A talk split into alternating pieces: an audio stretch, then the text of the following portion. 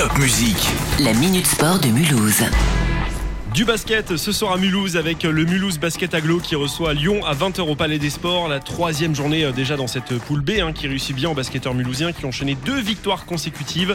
Le Palais des Sports devrait être bien garni ce soir. En hockey sur glace, les Scorpions de Mulhouse sont en déplacement ce soir chez un joli morceau du championnat de Ligue Magnus, Anglette. Alors seulement sur le papier, hein, le joli morceau, puisque dans les faits, les hockeyeurs basques n'ont toujours pas gagné le moindre match et ce serait dommage que Mulhouse soit la première équipe à s'incliner face à Anglette. D'ailleurs, rendez-vous mercredi pour une séance de dédicace des Scorpions aux journées d'octobre avec plusieurs joueurs à la place des fêtes de 18h à 20h devant le stand CAF de Turkheim au Parc Expo de Mulhouse. Ce sera donc ce mercredi 12 octobre. En foot, c'est la trêve, pas de match hein, ce week-end pour le FC Mulhouse en Régional 1. À noter que les Mulhousiens sont 5 du classement. Et en handball, la SPTT Mulhouse-Rixheim accueille les Bretons de Lanester ce week-end à la Cité des Sports.